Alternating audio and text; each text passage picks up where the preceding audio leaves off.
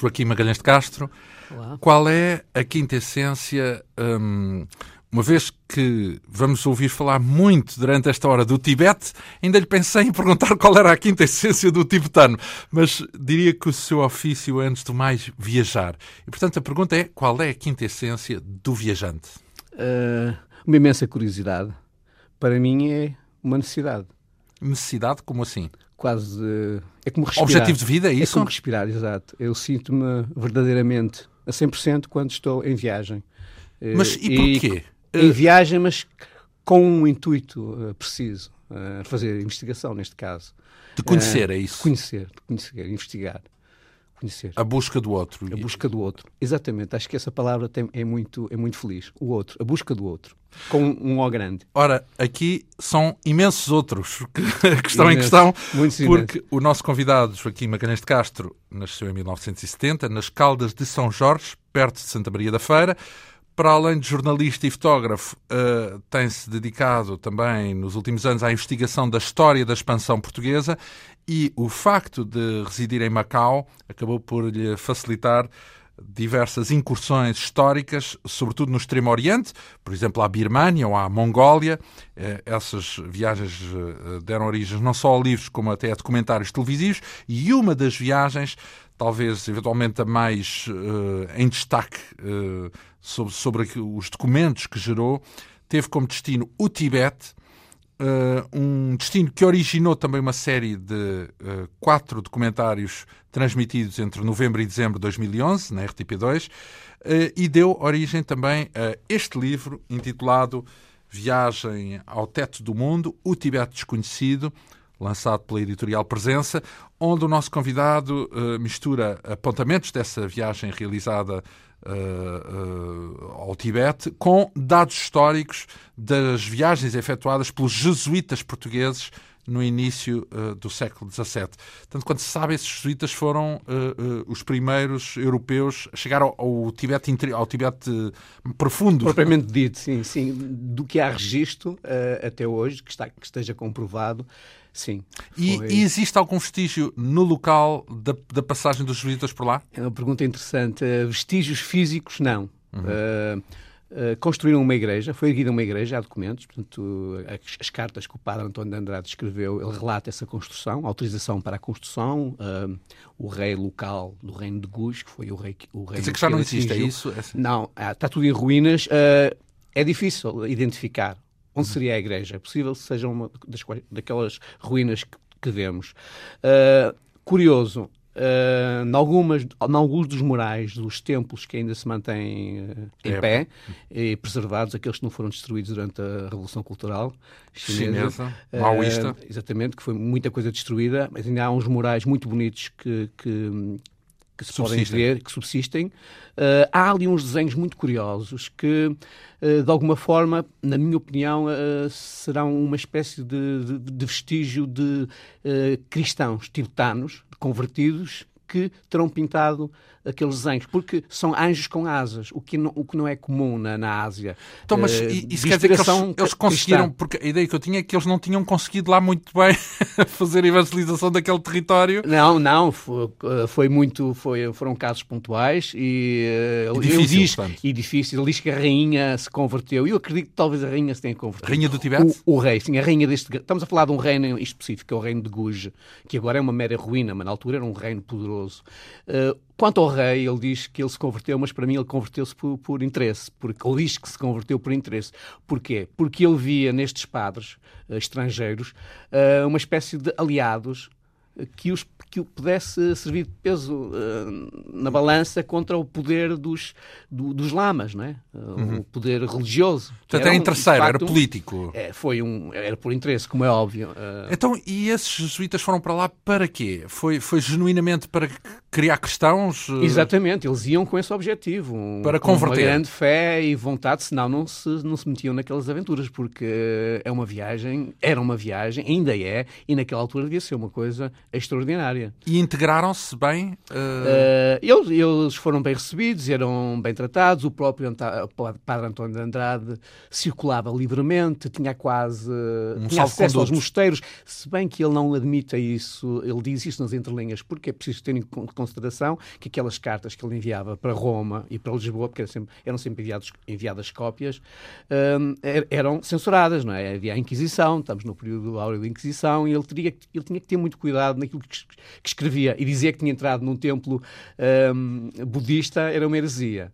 Uh, ele, eles acreditavam que os tibetanos e o budismo tibetano era, de certa forma, uma forma de cristianismo corrompido. Pelo menos era essa ideia que se tinha. Uh, é óbvio que quando ele lá chegou, uh, e depois os outros padres que se seguiram, eles inteiraram-se que de facto aquilo não tinha nada a ver com o cristianismo. Ele, ele, quando chegou, o António de Andrade foi o primeiro, é isso? Foi... Ele foi o primeiro, em 1624. Sozinho?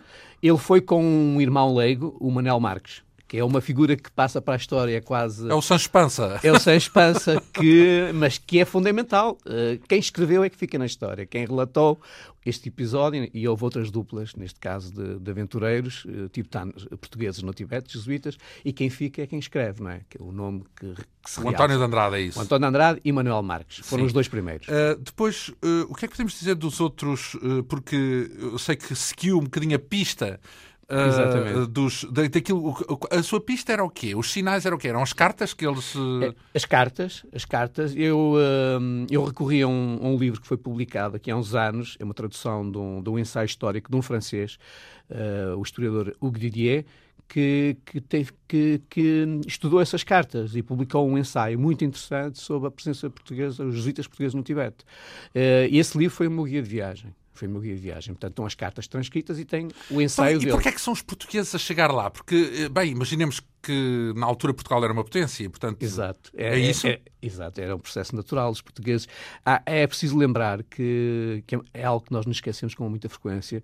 Pensamos que a expansão portuguesa só se deu nos continentes, nas costas, pela costa. No mar? Contorno, no mar, através. Mas não. A expansão portuguesa deu-se também pelo interior dos continentes. E o caso dos Himalaias é sintomático. Isso é uma, é uma prova provada. Uh, neste caso, tenho também a noção, lendo o seu livro, que eles partiram de Goa, portanto, Sim, porque Goa. eram padres que estavam sediados na altura. Em Goa, havia uma missão em Goa, não é? E partiram para Agra, que era a capital do, do reino mogol, uhum. que eram os mongóis islamizados, digamos que eram os mongóis que, que sedentarizaram, já transformados, e que dominavam o norte da Índia na época. E havia um rei, que era o, imperador Akbar, o imperador era imperador, o título dele mesmo, uh, que era muito tolerante. E o filho dele também, e o, e, e o neto, eram imperadores que se gostavam de rodear depois o outro já não tanto, mas houve ali um, três imperadores que se gostavam de rodear de jesuítas e de pessoas de cultos, eh, cultas, mesmo que fossem de, uma, de, um, de um credo diferente, que era o caso, não é? Eles eram muçulmanos e os, os padres eram cristãos. Que, que, quer dizer que nunca lhes chegou a acontecer nada de mal, porque eu sei que, por exemplo, que um deles, o Estevão Cacela, que morreu uh, no Tibete. É? Uh, na corte de, de, em Agra, não, eles eram muito bem tratados, eram tratados como senhores. Aliás, os, o, o, os imperadores uh, mogóis davam-lhes salvos condutos para eles poderem passar por aqueles reinos dos serranos, como os chama o Padre Andrade, que eram reinos que já, não estavam, já estavam um bocadinho fora do domínio do, do, do, dos imperadores mogóis eh, nas montanhas e podiam ser eh, assaltados, eh, impedidos de avançar, que aconteceu. Uh, aconteceu? Aconteceu. Eles eram impedidos durante tinham que esperar vários meses, até tinham autorização para poderem passar, oferecerem presentes, enfim, havia que subornar algumas autoridades, as coisas não mudaram tanto.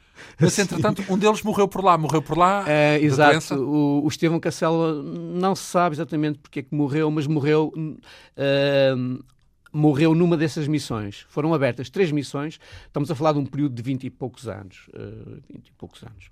Uh, e durante esse período foram abertas três missões no Tibete, naquilo que é o Tibete conhecido hoje Tibete, porque o conceito de Tibete é muito mais vasto alarga-se ao norte da Índia, ao norte do Paquistão. Ai, o Tibete original inclui os outros países? É sim, é o grande Tibete, sim, inclui, por exemplo, todo o norte da Índia, a zona de Ladakh e Zanskar, que é uma zona fantástica, que é de cultura tibetana. Ainda hoje vivem os Ladakhs, os Zanskaris. Então, digamos que, em abstrato, se um dia o Tibete fosse independente, até haveria de pisar também algum. Não era só China, digamos assim. Sim, se. Se fosse respeitada a fronteira original, vá lá. Se bem que nunca, nunca houve um Tibete só, havia muitos reinos tibetanos, eles eram rivais e andavam, uh, andavam em conflitos internos e havia guerras uh, terríveis. Uh, e no período em que o Andrade e os missionários portugueses lá estiveram, isso aconteceu. conflitos. Conflitos. Aliás, a missão católica, a missão jesuíta em Tsaparang, na capital do reino de Guge, acabou porque uma das razões foi a invasão de Saparang por um rei, um rei rival, o rei de Ladakh, que atualmente está na, na, na Índia uhum. na zona da Índia. Uh, e ele foi senhor de toda essa zona. Aliás, depois, um jesuíta que lá estava, o padre Francisco de Azevedo, também é relatado no livro, e o documentário também fala dele, com João de Oliveira, seu colega, fizeram uma outra viagem incrível. Eles estavam em Tsaparang, já tinham feito aquela viagem fantástica de atravessar desde as planícies da Índia, seguir o Ganges, subir aquelas montanhas imensas, com aqueles espinheiros que eles diziam como os nossos, mas muito mais altos e sem tortura alguma. Uh, chegar Uh, Estamos a falar de Karakoram? Não. Não, não. Ainda não é, não é a muralha das montanhas, é outra. Karakoram é mais um bocadinho. E ele, ele seguiu para o oeste, uh, na direção do atual Paquistão e norte da Índia, por um território ainda não explorado uhum. e chegou a Lé, capital do Ladakh. Uh, atualmente essa fronteira não é possível passar, Atravessar. não é? Uh, Por causa de conflito, guerra? Não, é uma fronteira não, não militar.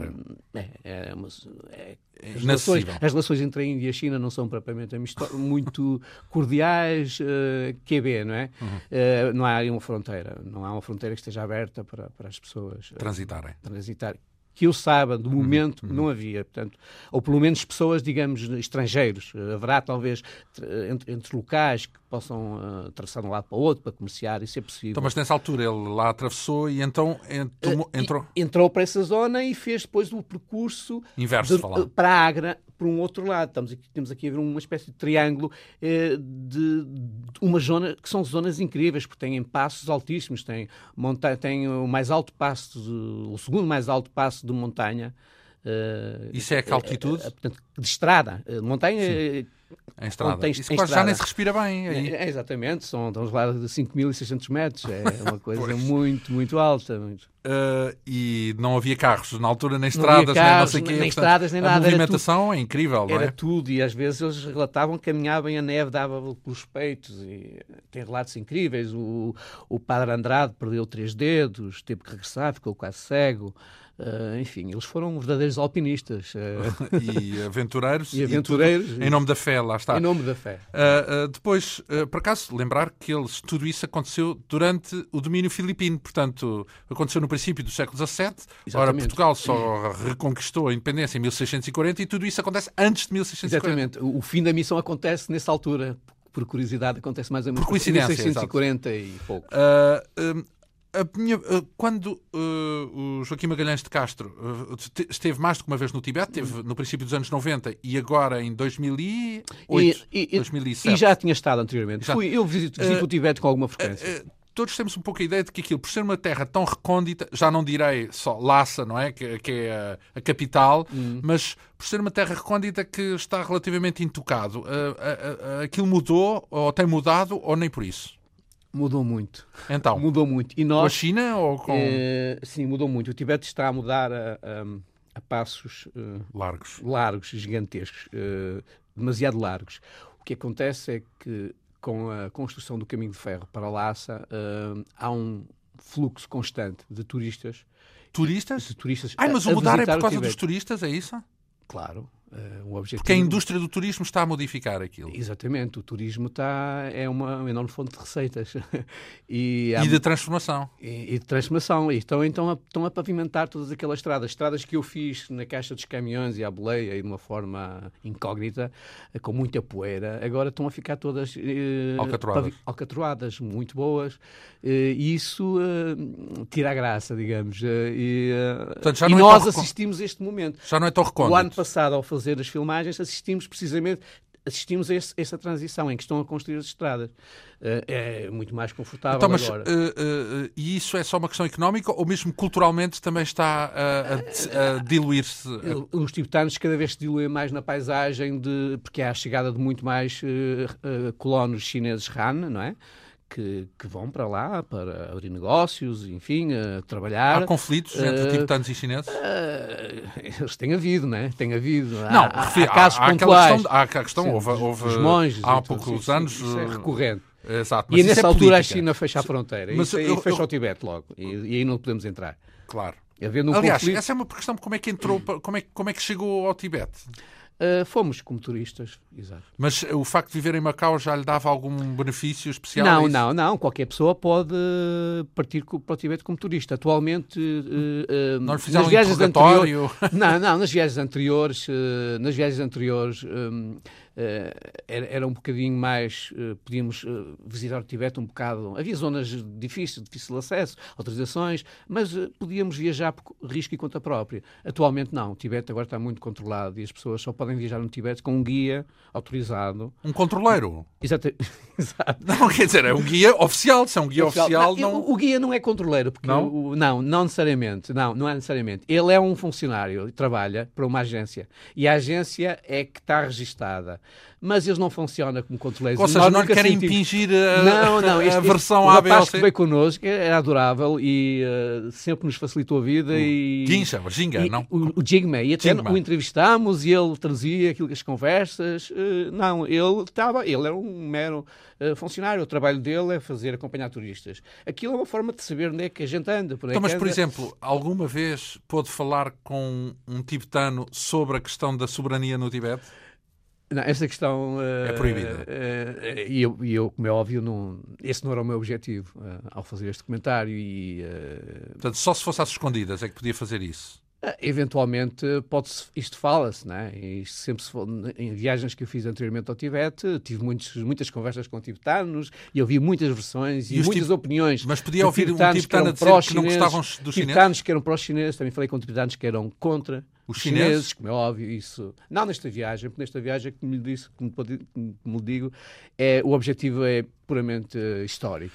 Ora cultural. bem, histórico, nomeadamente na busca do, parece, o Eldorado uh, do Oriente, que é o Shangri-La. É o Shangri-La. Foi à procura do Shangri-La. Chegou, é. chegou ao Shangri-La? Uh, o que é o Shangri-La? O Shangri-La é o é o, é, é o Katai, é o Tibete, é, é, é, o Tibete. É, é o Tibete em geral, é isso? É o Tibete em geral. E é curioso, porque o Shambhala, que era, é uma outra forma de dizer o Shangri-La, também foi, de certa forma, identificado. Quem identificou o Shambhala, quem viu que Shambhala era nada menos, nada mais do que o próprio Tibete, ou mais além, ou poderia ser até a Mongólia, aquela área, aquela zona, é, foram também os jesuítas portugueses. Aliás, esse, o, o chambalismo tudo isso que vem, vem na, no, no, na senda desse, dessa constatação da parte dos jesuítas, dos jesuítas portugueses. Neste caso, o Estevão Cacela e o João Cabral, que fizeram, que estavam numa outra missão, não sediada em Goa, mas sim em, em Calcata. Havia a cidade portuguesa do Ugli, que atualmente foi engolida para Calcata. Cal Calcata, que é Calcutá. Calcutá, exatamente. é, é, é, historicamente, vá lá. Calcutá. Calcata é, é, a forma inglesa. Sim.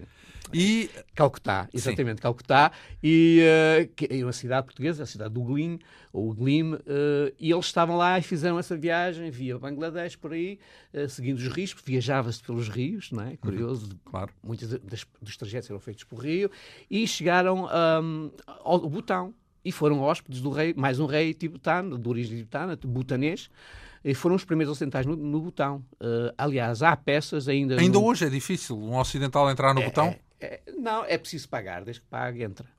Sim, mas entram poucos, têm essa noção de que é, aquilo, aquilo é, um, é, é um sítio recôndito. uma espécie de assim. cota, assim. é. É para preservar para aquilo não se transformar num outro Nepal. Depois chegaram ao Tibete Ocidental e fundaram lá uma outra missão. Quer dizer que uh, o Joaquim também esteve no Botão, é isso? Já estive noutra viagem. Do Botão uh, e anterior, no Nepal há uns também. anos. Ora, mas, então, mas o Shangri-La, porque a ideia que existe é que o Shangri-La é um, uma espécie de um paraíso. Uh, tem algum fundamento? Eu acho que tem a ver com Uh, As alturas. Uh, tem a, não, com a paisagem. É um, é um é, estamos a falar de, da zona, de uma das zonas mais bonitas do planeta. Sem qualquer dúvida. E o que é que é bonito? Vamos descrever uma coisa básica. Tudo, tudo. Uh, as montanhas, um, à noite, o céu estrelado, temos a sensação, a sensação que podemos tocar nas estrelas. Tem a, a abóbada celeste está, é muito mais baixa, não é? Estamos a uma alta altitude.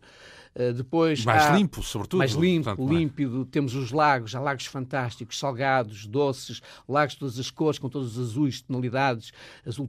Enfim, é, é Depois há a arquitetura tibetana, que é, é lindíssima, aquelas casas com Portanto, a paisagem humana também. A paisagem humana, o próprio povo tibetano, que é, regra geral, é um povo adorável eh, e muito... Uh... Não é tímido? Sim, sim, é brincalhão, é brincalhão, é muito brincalhão. Uh... Portanto, acolhedor, é isso? É, é muito acolhedor, é muito acolhedor. É, é tudo, é, portanto, é, é um conjunto de circunstâncias que, que, que nos fazem sentir bem.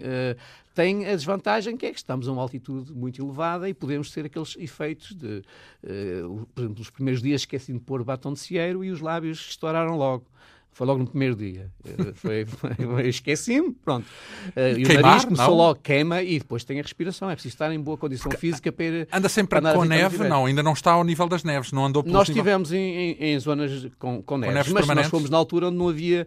Onde, no verão. No verão, fins de verão, fins de verão. Mas o Tibete está cada vez mais quente, infelizmente, como todo o planeta, não é? Portanto... Ora bem, uh, estamos a falar de um roteiro que seguiu, vá lá, o guia uh, do livro, desta viagem ao teto do mundo.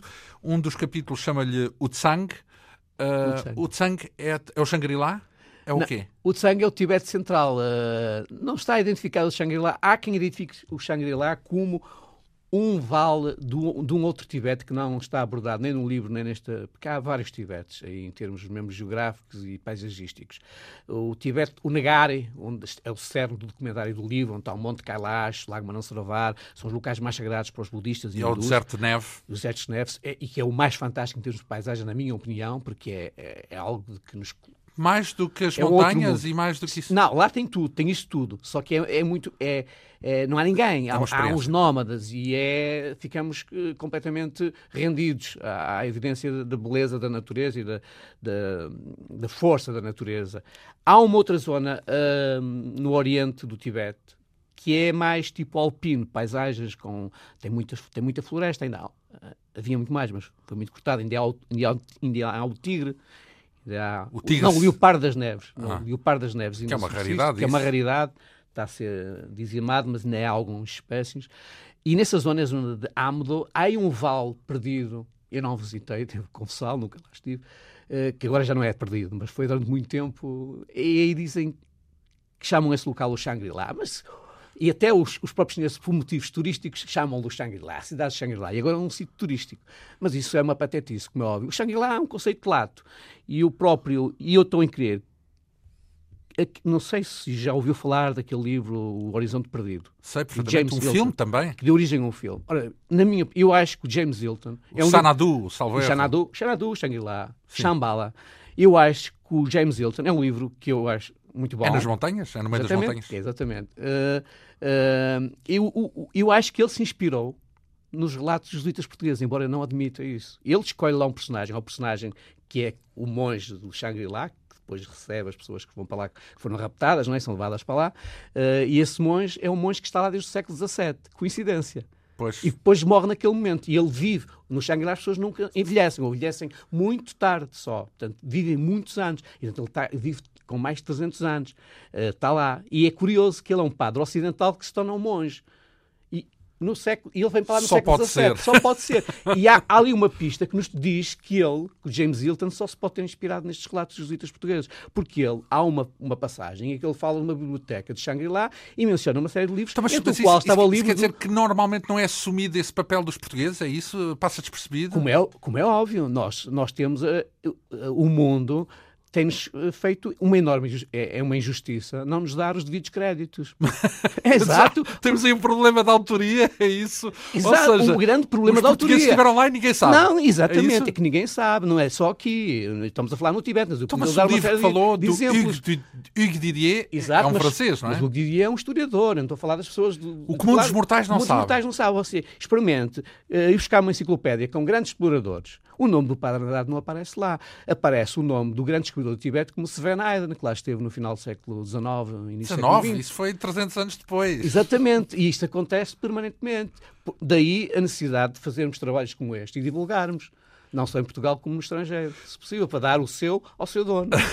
É? Sobre a presença eh, pioneira dos portugueses no Tibete. Ora, uh, no seu percurso, começou uh, neste livro por conhecer uma cidade, Jiangtse, ou Jiangtse, não sei como é que se diz, Jiangtse. Jiangtse. Jiangtse. Jiangtse. Um, como é que é essa cidade? É uma cidade muito bonita. Uh, aqui há uns anos, quando lá estive no início da década de 90, era uma, era uma das cidades mais bonitas do Tibete. Tem um forte lindíssimo, tem um mosteiro muito bonito também, um kumbum, que é uma espécie de mosteiro em forma de assim, como é que eu ia dizer isto? Um cone muito bonito, Sim. com muita influência. Um pagode, é um isso? Pagode, é, mas é mosteiro e que, tem, eh, e que simboliza, tem uma série de salas, são 200 e tal, e simboliza o caminho até ao Nirvana, até chegar ao topo. E há muita influência eh, de, de nepalesa, que lhe faz lembrar aquele mosteiro do Swayam Banat, tem um nome assim muito esquisito que encontramos em Katmandu, no topo uhum. da colina. É Swayam Banat, é assim que se diz, que é um, um dos símbolos do Tibete, com aqueles olhos, os olhos do Buda. Uhum. Uh, tem muitas semelhanças, porque os artífices, muitos dos artífices que, que, trabalhavam nesses mosteiros eram nepaleses, porque o Nepal tinha uma relação com o Tibete, não é? Como é uhum. óbvio. E, e, e os, os, nepaleses são grandes artesãos. Um, e, e antes era uma cidade genuína, muito, muito tibetana. Muito tibetana, exato. Agora está um bocadinho mais descaracterizada, mas continua a ser uma, chinesada. Então, mas isso é deve estar todo o Tibete chinesado, Todo o é? Tibete está chinesado. Em, em, em sentido largo, digamos assim.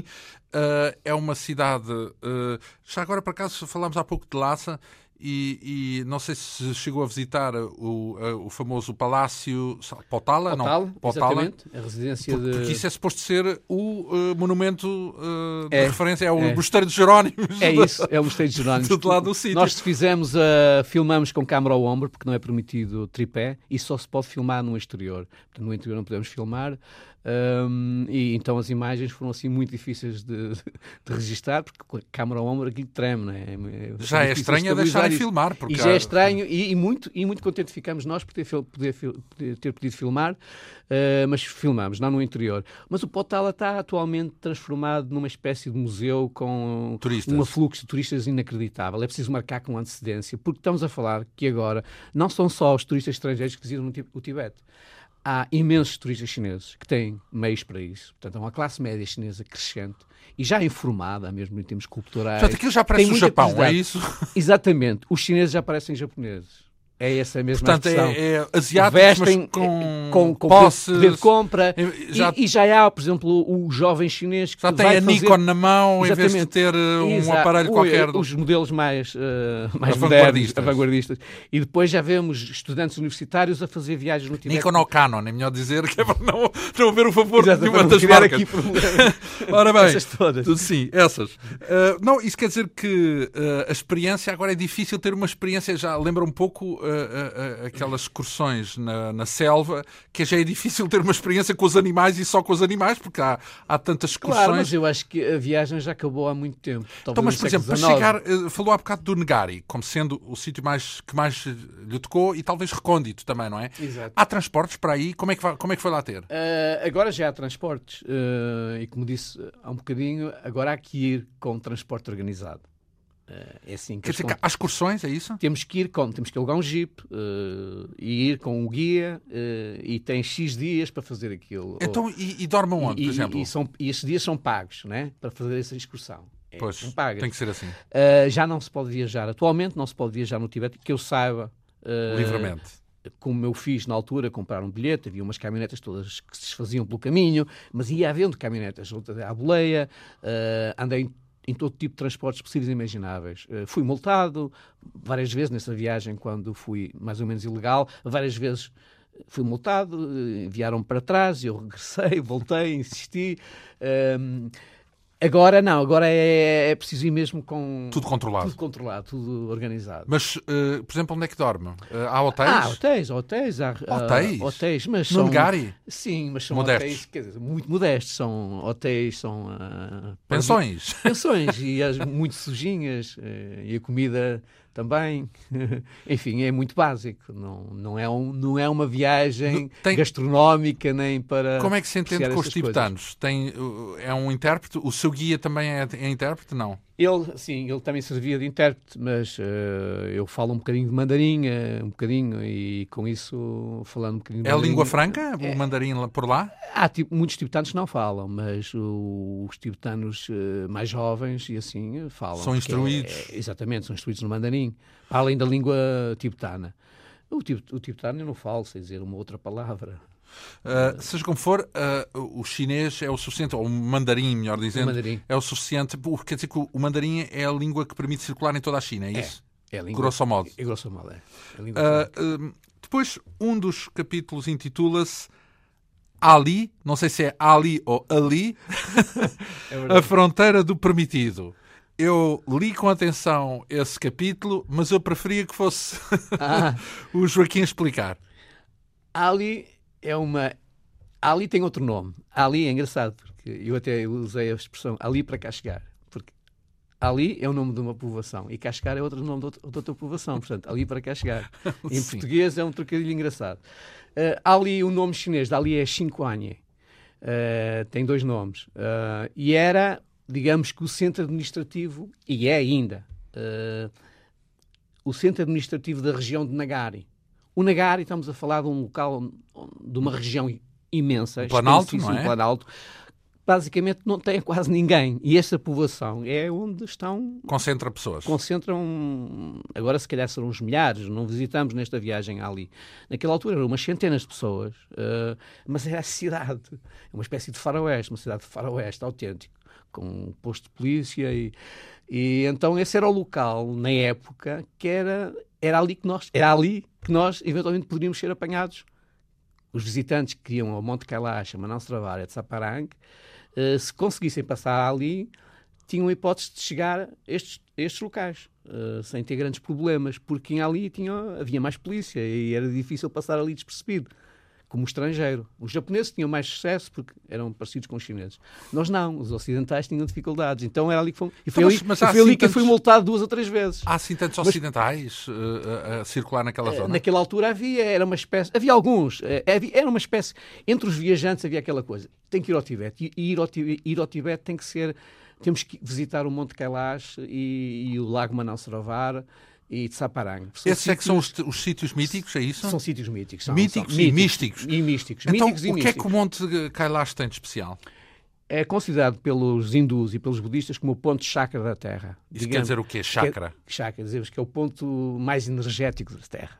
Mais importante. Importante. É, eles consideram que ali é o pilar do mundo. É ali que sustém o mundo. Eles acreditam nisso piamente, não estamos a falar piamente. É uma cidade, é uma montanha sagradíssima, não, não pode ser escalada está fora de questão. Portanto, é, é, é, existe um circuito que as pessoas fazem ao redor dessa montanha. São Portanto, aquilo é tipo, uh, fisicamente é tipo Matterhorn, é isso? É tipo é um, um, um penedo uh, gigante. Gigante. E, de facto, quando, quando, estamos em frente ao Kalash e olhar para Kalash, aquilo impõe respeito. Tem uma forma muito própria e depois há uma parte. É muito alto? É uma coisa. É, é há, e há uma parte, está sempre neves eternas. Tem, Mas é uma espécie mil, de pirâmide, mil... é uma espécie de mastaba, pirâmide. Uma pirâmide, lá está, é uma pirâmide. Tipo. É isso. Mas e, e, eh, não se pode escalar, é proibido escalar. É proibido. Há, very, há, portanto, há o circuito, depois há outros circuitos que vão mais para o interior e tudo, tem tudo locais associados a, a monges, a santos e, a, e divindades. Está tudo ali, eh, tem tudo o seu nome. Eu no livro de relato vem isso, eh, porque eu fiz essa peregrinação. Um, Uh, e aquilo, de facto, e da sua base dá origem a quatro rios. O Sutlej, o Brahmaputra, que é um, um, dos, rios, grandes rios uh, fundamentais da Índia. O, o, agora não me estou a recordar um, um, outro rio também que depois desagua na China. Uh, Pronto, enfim. são quatro e rios. O Indo, e o Indo, portanto, uhum. o rio Indo. Sim. Quatro rios dos maiores dos mais importantes rios da Ásia. Portanto, há ali toda uma mitologia associada ao Monte Kailash. E eles fazem, eles consideram que quem faz ali uma série de voltas que limpa os pecados. Eh, se calhar limpa. Se calhar limpa, pelo menos em suor resulta. resulta. Não, no sentido até espiritual, porque a elevação, imagino que um lugar desses está limpa, cheio eu de... acredito que sim, eu acredito que limpa. Está é, cheio de... É nós aproximamos de de Deus, não é? Enfim, de ainda que possa não se, para um leigo ou para, possa não ser apenas aí que se aproxima dessa claro, atividade. Todo o Tibete deve estar Exatamente, cheio de... e todos os locais, no fundo, não é? Isto depende muito de nós próprios. Claro, é uma viagem interior. Uh, depois temos uh, outro dos lugares míticos, que é o Manassarovar. É isso? É, Como é que se diz? É o lago Manassarovar. Manassarovar. É. Esse é um dos lugares míticos e porquê é que é assim então? Porquê é que é sagrado? É porque também hum, é, é, considerado um lago sagrado, está na proximidade do Monte Kailash uh, e tem esse lago, é o, são dois lagos no fundo. É um lago que significa, é o Yin Yang, não é? é o, a noite e o dia. É, o lago Manasaravar significa o bem. depois há um lago ao lado que é o Raxastal, que significa o mal. Uh, e no Lago Manassarovar há um circuito em redor também de peregrinação e acredita-se que quem se banhar nessas águas também limpa. Que se banhar fica congelado, não? Pois, eu fiz, eu, eu tomei banho lá e, nessa viagem e depois no documentário também fui fazer o banho ritual, porque é um ritual de tomar banho. Mas é curioso porque os tibetanos não fazem isso. Pois, aquilo, Só fazem os tenho ideia que é uma altitude muito grande, certo? É, é, e é muito Então frio. deve estar perto dos zero graus. É muito frio, mas eu uma vez tomei banho na, na nascente do Ganges, portanto aí é, é tomar banho mesmo dentro é um glaciar. Do gelo. É o glaciar, está a cair gelo e Portanto, quem é... passa por essa passa pelas outras todas. essa, e o Manassarovar é muito quente comparado com essa. Uh, e, e, há muita gente à volta desse lago, Isso, não? É, é, é, à volta desse lago há menos gente, porque é um circuito de 120 km. Eu, na, na, altura fiz, nessa viagem anterior, fiz com, com um cavalo, levava as mochilas no cavalo e caminhava, não é? Uhum. Uh, e, e depois, há pequenos mosteiros e cemitérios ao longo desse lago. Uh, e vamos encontrando pessoas, monges, nómadas, é uma experiência incrível. Uh, e a beleza do local em si também é, deixa-nos sem respiração. Sem respiração, é, extasiados com a beleza. E, sim, é, é belíssimo. É belíssimo, é. Os jesuítas também andaram por aí? Por não, aí? não, eles, curiosamente eles não mencionam este lago, não sei porquê. Nem o Monte Kailash também e, não? E, o Monte Kailash também não é mencionado pelos jesuítas, não por estes, é mencionado por um outro... Uh, eu li isso, algures, agora não consigo... Decora, sim. Mas li, que, portanto, posteriormente, uh, outros jesuítas visitaram o Tibete. Inclusive o Hipólito Desideri, que é atualmente considerado aquele que deu origem à tibetologia, porque ele, de facto, depois continuou, fez estudos apurados. Como é que ele se chama? Desideri. Era um jesuíta italiano.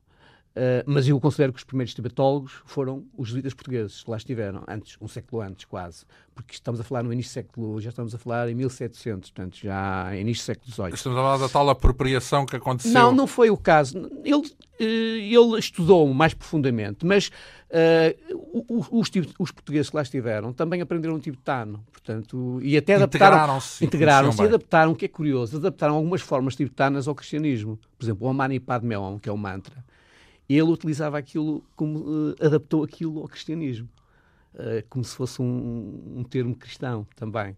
Portanto, ele uh, é uma maneira inteligente de. Os jesuítas tinham. A miscigenação religiosa. Os jesuítas tinham essa, tinham essa tática de, de se misturar e apropriarem-se, digamos, das coisas e adaptarem-nas. E o Desideri uh, visitou com o seu superior, que era um português, que era um juiz português, que ninguém conhece. O Desideri é muito conhecido. Manuel Freire, que era superior de Desidério, ninguém conhece. Eles estiveram em Lhasa. Um, e estiveram na região de Kailash. E, e o Manuel Freire, uh, não sei se acompanhado ou não, agora não, sinceramente não me recordo, mas li isso algures, porque há muito pouca informação sobre esta matéria, que ele fez o circuito em redor de Kailash. Do monte. Do monte Kailash. Ora, uh, no seu caso, no seu livro, descreve-se depois. Uh, escusado será dizer que o livro está cheio de aventuras e é interessante Sim. também por causa disso, porque é um livro de, de viagens e de é. tudo o que pode acontecer numa viagem, com grandes peripécias também, com os personagens que o acompanham e com quem se cruza. Mas, uh, descontando essa parte que eu recomendo vivamente às pessoas para lerem, estamos a falar da Viagem ao Teto do Mundo, é o título do livro do nosso convidado Joaquim Magalhães de Castro, mas há uma dada altura onde vai até à fronteira do Nepal. Uh, como é que é essa terra Purang, não é? Uh... Ah, Purang. É. Uh, essa terra nós não, não abordamos no documentário, não está no documentário, porque iria envolver uma outra. Lá está. Está no Atualmente, livro. Purang já envolveria uma outra logística, porque a tal autorização que na altura nós fomos sem, sem essa autorização. E agora para ir a Purang. Purang é uma. É uma cidadezinha fronteiriça, uma, uma, um vilório, uma pequena chama a cidade aqui. Ao pé do Nepal? Ao pé do Nepal, uh, e onde há, que vive muito daquele uh, comércio de fronteiriço. O trânsito lá. E, e, e, o mercado negro, não é? Porque ali faz ali muito comércio. Os nepaleses vêm, os tibetanos vão ao outro lado. Uh, a fronteira é atravessada dessa forma, sem digamos que é uma fronteira que é atravessada uh, ao dia, não é? Vêm e depois vão à noite uhum. embora. Uh, e é muito curioso porque é uma espécie de mistura. Estamos no Tibete, mas já a maioria das pessoas já são nepalesas. É uma realidade completamente diferente. É um Ainda e sempre curioso. com o domínio das autoridades chinesas. Depois chega a um dos pontos que também uh, presumo que é um dos os sítios mais místicos do Tibete, que é Tsaparang. Tsaparang é uma cidade hum. cravada, aliás, nos, no documentário que aparece em primeiro lugar, penso que é uma imagem de Tsaparang, ou se não é em primeiro lugar, é logo no é início logo, do documentário. É.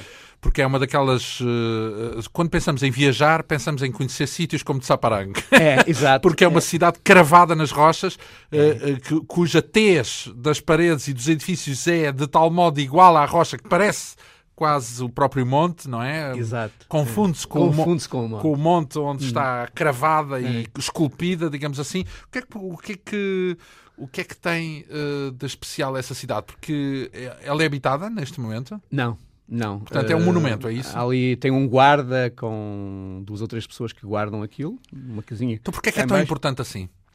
Porque é, é a ruína, aquilo era a capital do de reino um de Guj, de um dos reinos mais influentes do Tibete daquela época. O que é que aconteceu ao reino de Guj? Uh, foi destruído pelo, precisamente pelo uh, rei de Ladakh, um rei rival que invadiu aquilo e destruiu. Portanto, acabou com, com, a, com a dinastia do reina, com o reinado de Guj.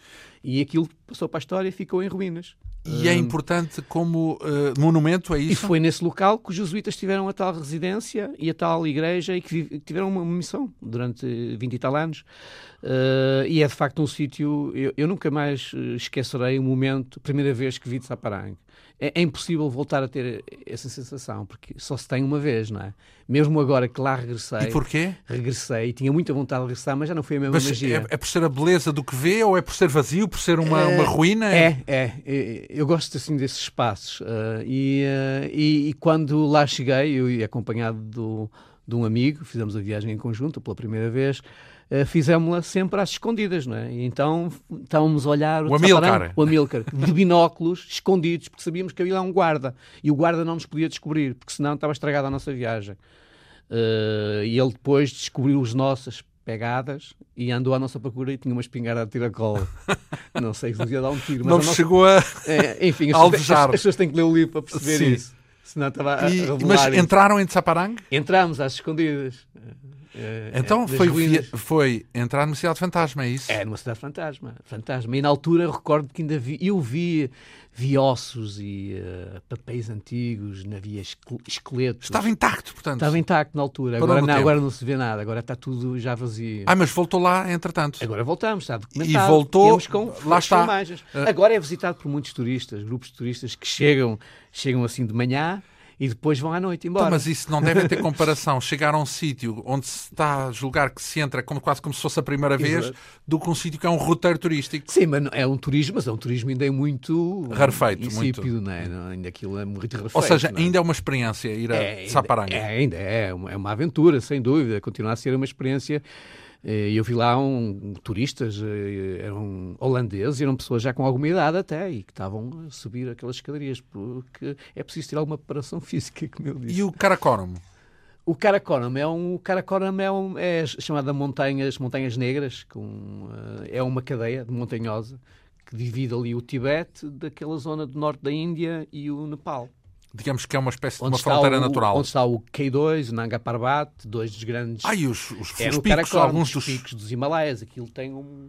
O Karakoram é uma parte desse. desse então a vista desse, também deve ser magnífica. É magnífica, porque estamos no Tibete, estamos sempre a ver. Uh, a, a crista frente, do mundo. A crista com o Nanda Devi. Uh, vemos alguns, reconhecemos o Nanda Devi, que é o mais, é o mais óbvio que é uma montanha muito bonita. E também é um deles. para cima de 8 mil? Esse, o Nanga Devi é. Está tá nesse, está nesse. No lote. Está no dos... lote dos 7 mil e tal. É, é desses aí. Uh, depois, uh, o livro identifica com alguma graça, devo eu dizer, uma espécie de um oásis, que é cá chegar. Vamos cá explicar porque é que é um oásis. É um oásis. E cá chegar é outro dos locais que é muito importante para mim e, e é muito especial.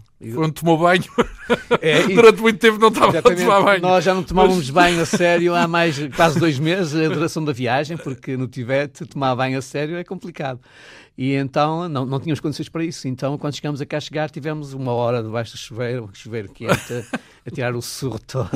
Tínhamos que ter descanso no ocidental. E ali a fazer a barba, que estávamos barbudos, parecíamos uns, uns bichos mesmo, que estávamos, enfim. Uh, uma viagem dessas é cara?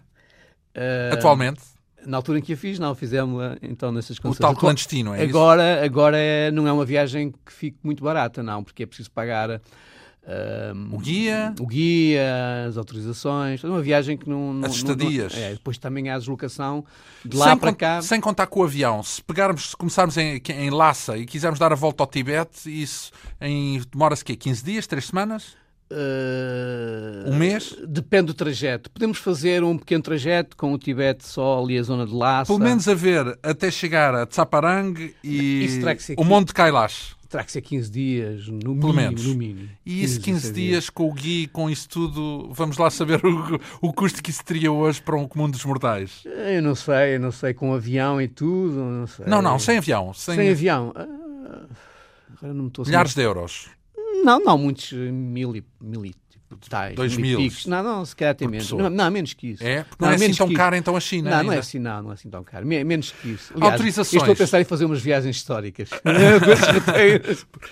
autorizações, não foi uma, uma complicação para ser autorizações? Portanto... Eh, não, é porque são, são viagens que estão dentro do roteiro, desde que a pessoa cumpra com, com esses trâmites legais, tudo bem. Pode Burocra ir. Burocracias? São, não, geralmente as agências é que tratam isso, tratam disso. Portanto, uhum. Fornecemos, temos de ter o visto, os então, dados. Depois, eu tenho a noção, por exemplo, de que encontrou vários obstáculos burocráticos no próprio Tibete e até por tibetanos uh, a imporem. Uh... Sim, sim. Há, há, há, nessa altura muitos entraves.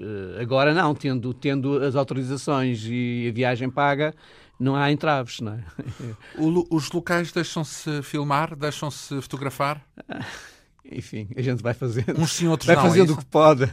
Quer dizer que começam a ficar traumatizados com os uh, turistas? Há locais que, que não, que não.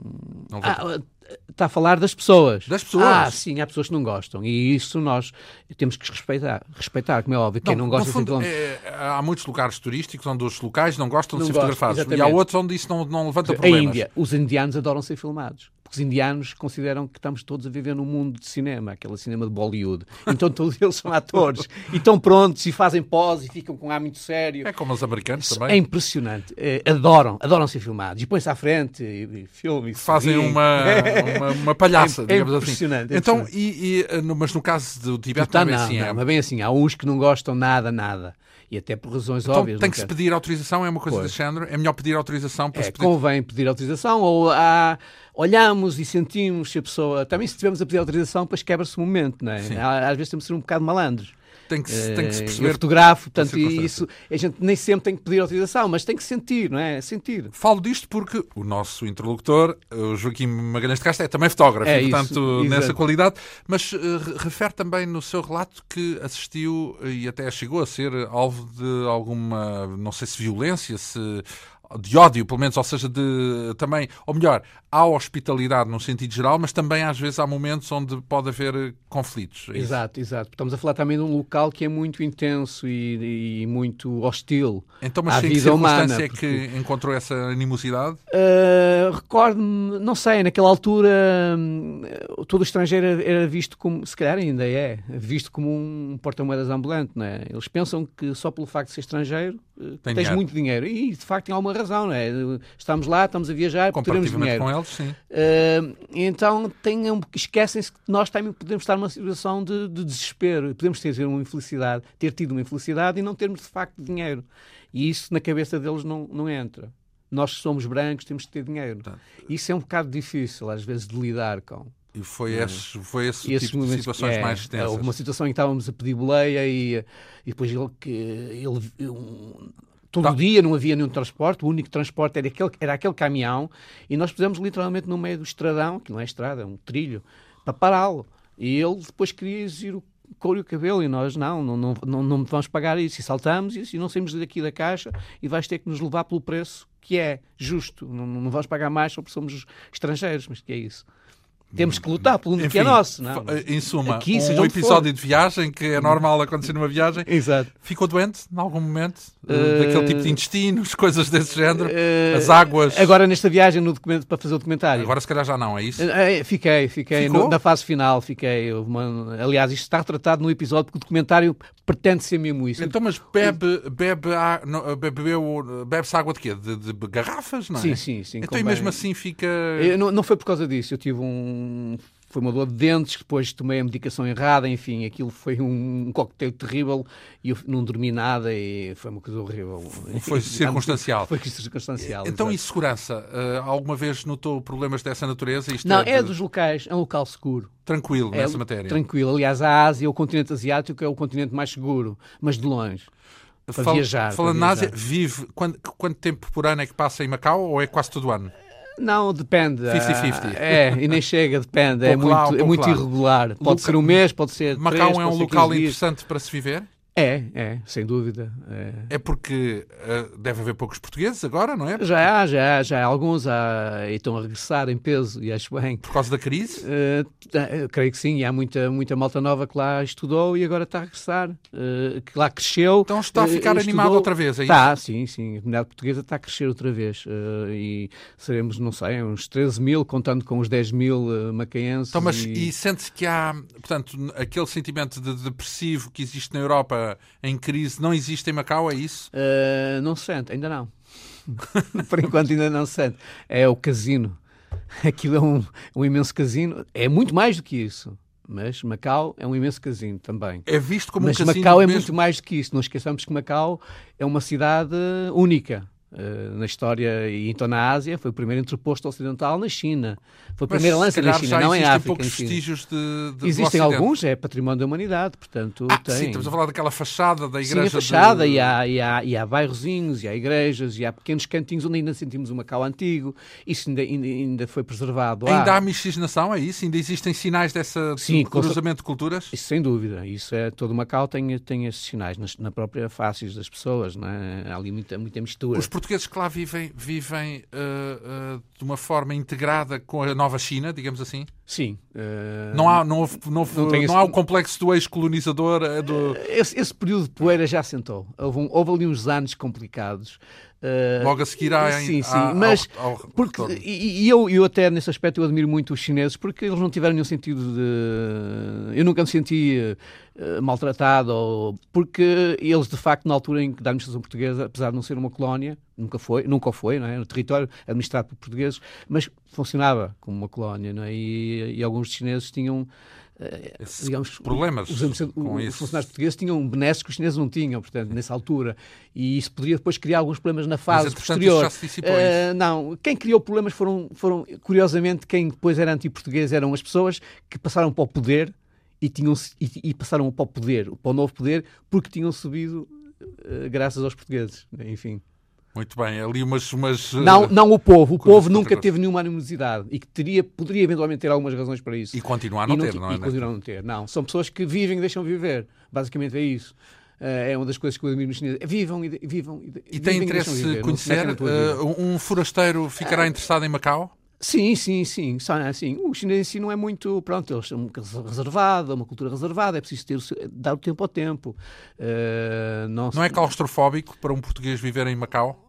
Uh, no sentido de ser um sítio pequeníssimo. Pode ser, pode ser. E... Eu, por exemplo, sinto-me sinto abafado, estou lá muito tempo seguido. Porque por isso, de vez em quando é pequeno, tem que estar a sair com muita regularidade, não é óbvio, que ele é muito pequenino. Justamente, muitos dos sítios, muitas das circunstâncias que saiu foi para uh, ver mundo e para nos contar a sua experiência, tanto em livro, é isso que nos trouxe aqui hoje, Exato. com esta viagem ao teto do mundo, o Tibete Desconhecido, um livro da editorial Presença, que uh, deu também origem a quatro documentários uh, que um, eh, quatro documentários televisivos transmitidos entre novembro e dezembro de 2011 na RTP2. Uh, eh, tenho a agradecer a Joaquim Magalhães de Castro esta vinda aqui à Antena 2. Obrigado, eu. eu e esperemos que alinhe aí várias outras aventuras para depois nos contar. Com certeza. Como, como é que foi esta quinta essência, então, com travo oriental, hoje com o apoio técnico de Ana Almeida, com produção, realização e apresentação de João Almeida. Nós regressamos dois, oito dias. Bom fim de semana.